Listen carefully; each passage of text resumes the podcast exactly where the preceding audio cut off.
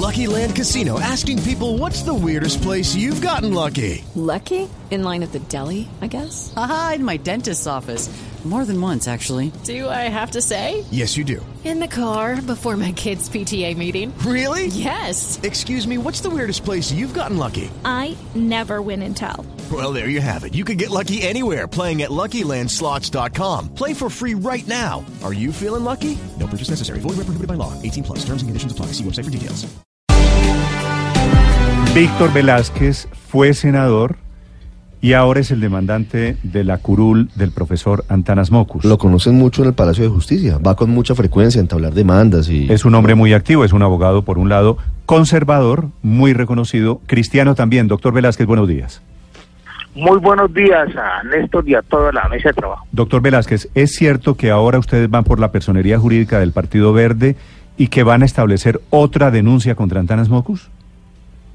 Mire, la verdad de todas las cosas es la siguiente. Cuando se declara la nulidad de la elección, como en este caso, eh, dice la norma que una de las consecuencias de que un partido avale a personas inhabilitadas es la pérdida de la personalidad jurídica. Esa es una consecuencia lógica. En este caso, se ha pedido que se anulara la elección que se anulen los votos porque fueron conseguidos con fraude, además de que para mí se cometieron otros delitos.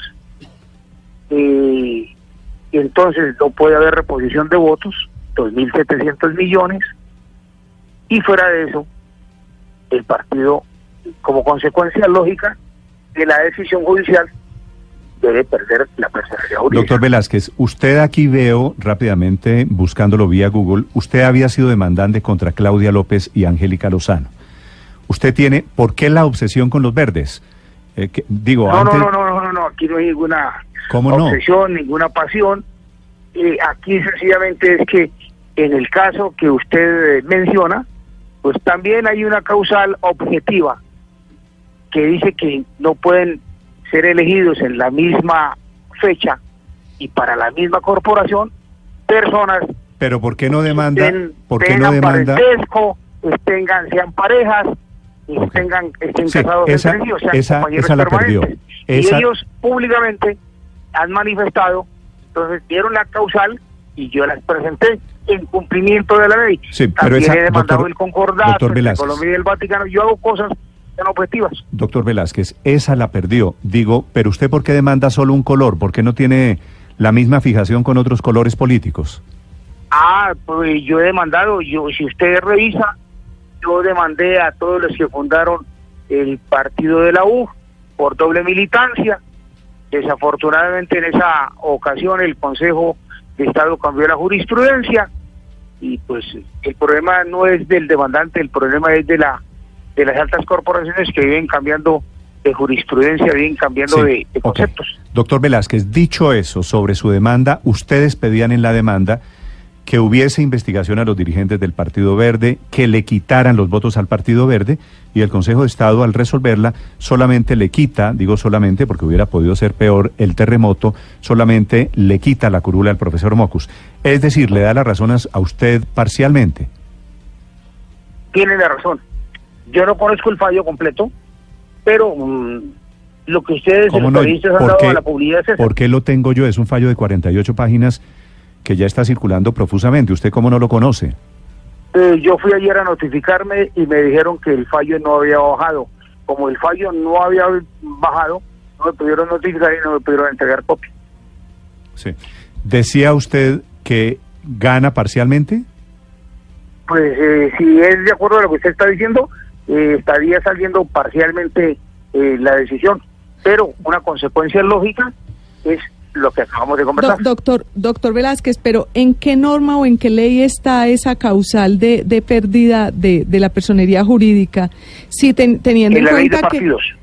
en la ley de partidos, ley pero de entonces partidos. todos los partidos que pierdan, que pierdan, eh, que se inhabilite a, un- a uno de sus elec- elegidos, Perderían pues tendrían votos. que perder la personería jurídica. Eso podría significar el acabose de los partidos. Eh, ¿En qué, ¿En qué parte de la ley de los partidos, en qué artículo, por favor, para revisar? Yo, yo, no, yo no recuerdo en este momento, creo que es el artículo 65, pero el número de artículos no lo recuerdo en este momento, pero en la ley de partidos está precisamente eh, eh, la consagración de esta sanción, porque es una responsabilidad de los partidos buscar eh, candidatos que no estén inhabilitados. Sí, doctor Velázquez, le hago una pregunta por la figura, por lo que representa el profesor Antanas Mocus, que ha sido el abanderado, el adalid de la lucha contra la corrupción. ¿A usted en su demanda no le importó que el error que él cometió, figurando como representante legal de corpovisionarios, hubiese sido de buena fe?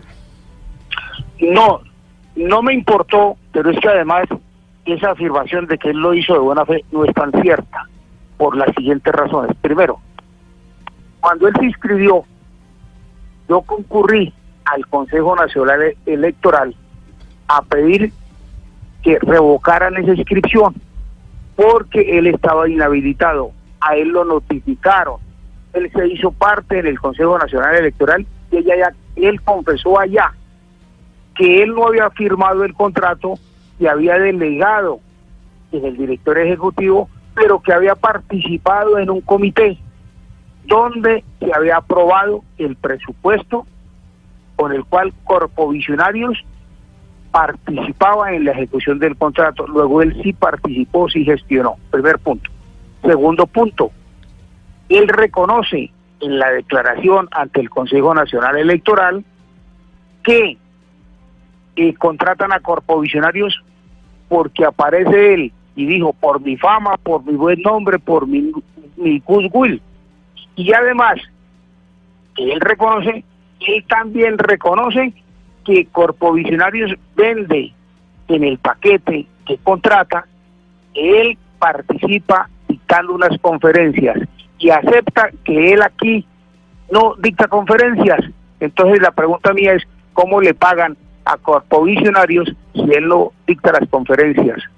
Mire el detrimento patrimonial que hay, mire el engaño que se le hace a la opinión pública, al Estado. Total que las cosas hay que conocer el expediente para eh, decir lo que yo estoy diciendo. Entonces, ¿qué hace el Consejo Nacional Electoral? El Consejo Nacional Electoral, con ponencia del magistrado Bernardo Franco, dice, aquí está probado que el señor sí gestionó, sí participó y sigue siendo el representante legal de Corpovisionarios. Él delega la función, mas no renuncia. No es cierto lo que han dicho, que él renunció. Él no renuncia a la representación del legal, luego él responde de las obligaciones que contrae por provisionarios. Y el Consejo Nacional Electoral se deja presionar por Juan Manuel Santos, quien públicamente saca un Twitter y dice que al gobierno le parece que él debe estar en el Congreso, y Guillermo Rivera saca un comunicado a la opinión pública que ustedes los periodistas lo divulgaron, y el Consejo entonces eh, no aprueba la ponencia y nos vemos en la obligación de recurrir al Consejo de Estado. Recurro al Consejo de Estado, primero pidiendo la pérdida de la investidura, fallo en el cual participó la presidenta del Consejo de Estado, que entre otras cosas, aquí hago un paréntesis, ha debido declararse impedida para pronunciarse, para tomar parte en la decisión que ahora afecta a Mocus, porque ya había participado ya anteriormente. Ese fallo de primera instancia en la pérdida de investidura está apelado por mí, porque ahí existe salvamento de voto del magistrado de apellido Palomino, en la cual nos da la razón y, y él se comprueba que dentro del expediente están todas las pruebas, está la declaración de Mocus, luego él no es tan inocente como está dando entrever las cosas. Y si se benefician se beneficia Corpo Visionarios y él es el representante legal. que tenga sueldo, que no tenga sueldo, eso no se está discutiendo. Y ni, me interesa, eso ya pertenece al fuero interno de ellos, ¿cierto? Doctor Velázquez, es una cosa objetiva. Una última pregunta. ¿Usted conoce al eh, nuevo senador al que va a reemplazar a Mocus, a Jorge Guevara? Sí, es un hombre serio, un hombre decente, es un profesor. Sí parlamentario. Esa, esa versión y ese cuento de que ustedes son amigos que, que estoy oyendo desde anoche, ¿es cierto? No, amigos no, jamás me he tomado un tinto con él.